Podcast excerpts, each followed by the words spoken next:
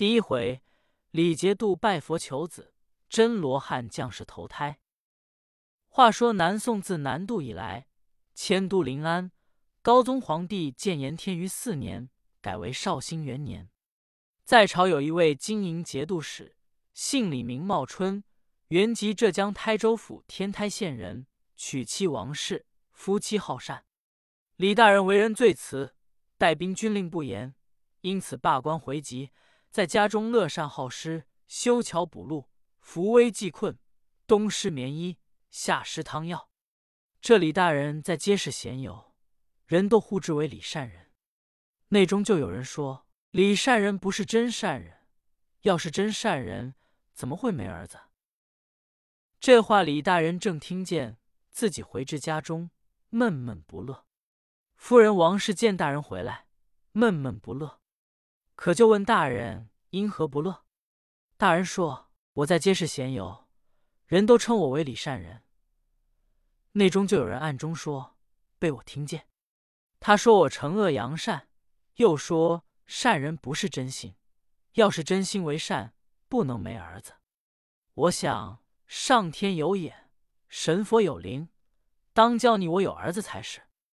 夫人劝大人纳宠，买两室妾。”也可以生儿养女。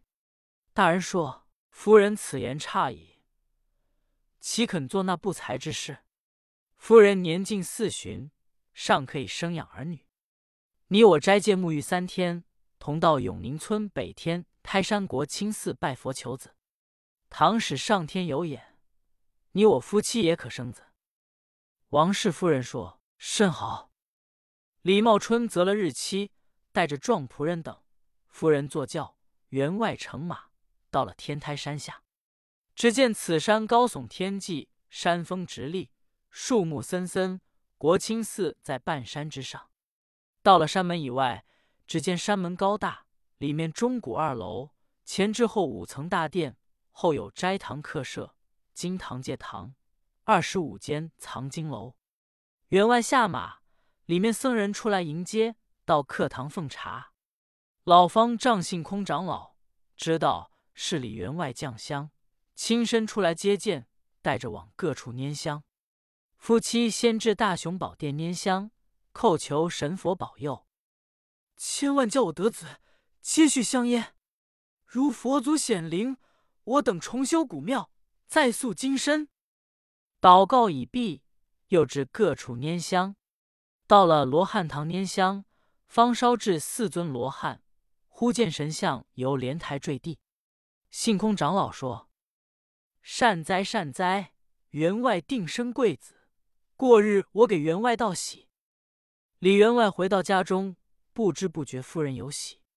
过了数个月，生了一个公子。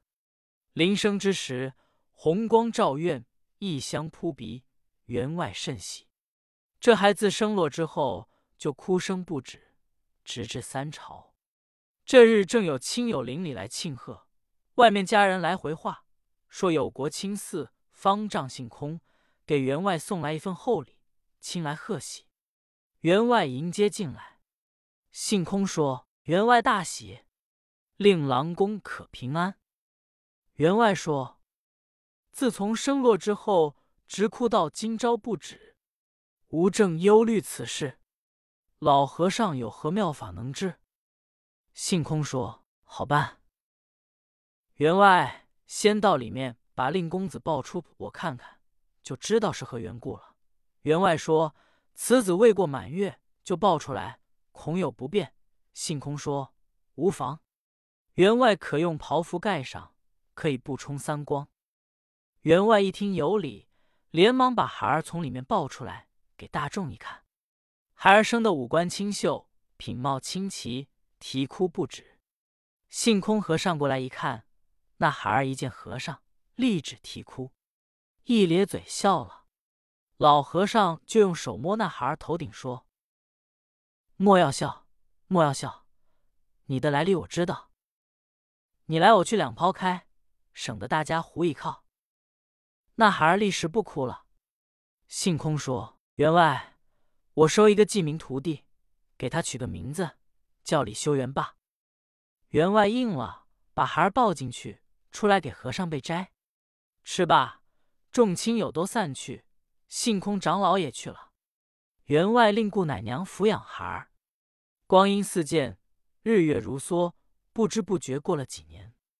李修缘长至七岁，懒说懒笑，永不与同村儿童俱耍。入学读书，请了一位老秀才杜群英先生在家教他，还有两个同伴，一个是永宁村武孝廉韩城之子韩文美，年九岁；还有李夫人内侄永宁村住，姓王名权，乃是兵部司马王安石之子，年八岁。三子共读书，甚是和美。就是李修缘年幼，过目不忘，目读十行。才学出众，杜先生甚奇之，常与人言：“酒后成大器者，李修缘也。”至十四岁，五经四书诸子百家背诵极熟。和王韩二人在学房，时常作诗，口气远大。这年想要入县考取文童，李茂春卧床不起，人事不知，病势垂危，派人把内弟王安石请来。到床前，李员外说：“贤弟，我不久于人世，你外甥与你姐姐，全要你照应。修缘不可纵性废毒，吾已给他定下亲了，是刘家庄刘千户之女，家中内外无人，全仗贤弟分心。”王安石说：“姐丈放心养病，不必多嘱，弟自当照应。”员外又对王氏夫人说。贤妻，我今五十五岁，也不算夭寿。我死之后，千万要抚养孩儿，教训他成名。我虽在九泉之下也甘心。又嘱了修缘几句话，自己心中一乱，口眼一闭，呜呼哀哉。李员外一死，阖家痛哭。员外帮办丧事已毕，修缘守制，不能入场。是年王权。韩文美都中了秀才，两家贺喜。王氏夫人家中有一座艰辛楼，一年所办之事写在账上，每到岁底写好表彰，连同账一并交天，一年并无一件事隐瞒的。李修缘好道学，每见经卷必喜爱，读之不舍。过了二年，王氏夫人一病而亡，李修缘自己痛哭一番。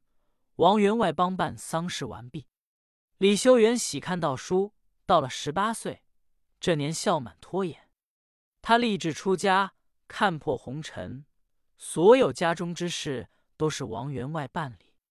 李修缘自己到了坟上，烧了些纸钱，给王员外留下一纸书字，径自去了。王员外两日不见外甥，派人各处寻找，不见外甥，自己拆开字来一看。上写的是：“修缘去了，不必寻找。他年相见，便知分晓。”王员外知道外甥肃静世道，在临近安关寺院，各处派人寻找，并不见下落。派家人贴白帖，在各处寻找。如有人把李修缘送来，谢白银百两；如有人知道实信，人在何处，送信来。谢银五十两，一连三个月并无下落。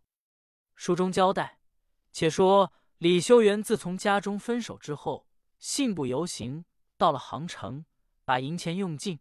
到了庙中要出家，人家也不敢留他。他自己到西湖飞来峰上灵隐寺庙中见老方丈，要出家。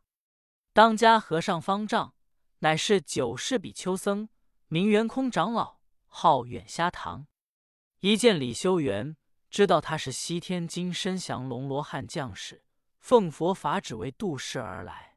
因他执迷不醒，用手击了他三掌，把天门打开，他才知道自己根本源流，拜元空长老为师，起名道济。他坐降坐颠，还有些疯。庙里独叫他颠和尚，外面又叫他疯和尚，讹言传说几颠僧。他本是奉佛法旨，所谓度世而来，自己在外面济困扶危，劝化众生；在庙内，不论哪个和尚有钱就偷，有衣服偷出去就当了，吃酒最爱吃肉。常有人说和尚理应吃斋，为什么吃酒？祭颠说：佛祖留下诗一首：“我人修心，他修口；他人修口不修心，为我修心不修口。”自己就是与庙中的监寺僧广亮不对。庙中除去了方丈，就属监寺僧为尊。广亮新做了一件僧衣，值钱四十吊。他偷了去，当在当铺中，把当票贴在山门上。监寺广亮一件僧袍没有了，派人各处一找，把当票找着。和尚挂饰票不行，把山门摘下来，四人抬着去赎。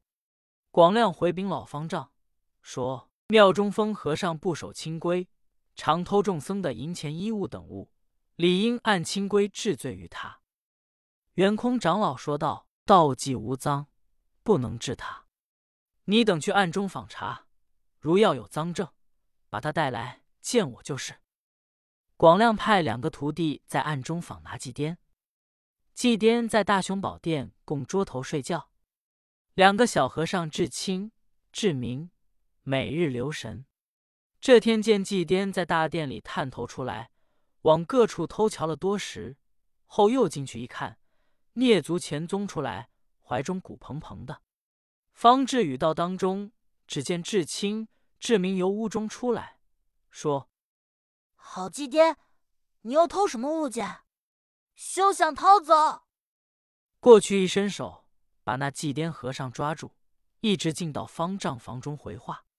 监寺的仙剑长老说：“禀方丈知道，咱们庙中祭颠不守清规，偷盗庙中物件，按清规戒律之力治罪。”圆空长老一听，心中说。道济，你偷庙中物件，不该叫他等拿住。我虽然护庇你，也无话可说。吩咐人把他带上来就是。济公来至方丈前屋内，说：“老和尚，你在哪里？我在这里艰辛。”见了方丈，永远是这样。圆空也不教他磕头，说道：“道济不守清规，偷盗庙中物件，应得何罪？”广亮说：“砸毁衣钵戒牒，逐出庙外，不准为僧。”老方丈说：“我重责他就是。”就问道：“道济，把偷之物献出。”济公说：“师傅，他们真欺负我。我在大雄宝殿睡觉，因扫地没有尘土之物，我放在怀中。你等来看罢。”说着，把丝绦一解，哗啦落下土片。老方丈大怒，说：“广亮误害好人为盗，应得重责。”吩咐看响板，要打监寺。众僧都来瞧热闹。济公自己出来，到了西湖，见树林内有人上吊。济公连忙过去要救此人。正是行善之人得圣僧救。落难女子，妇女相会。要知后事如何，且看下回分解。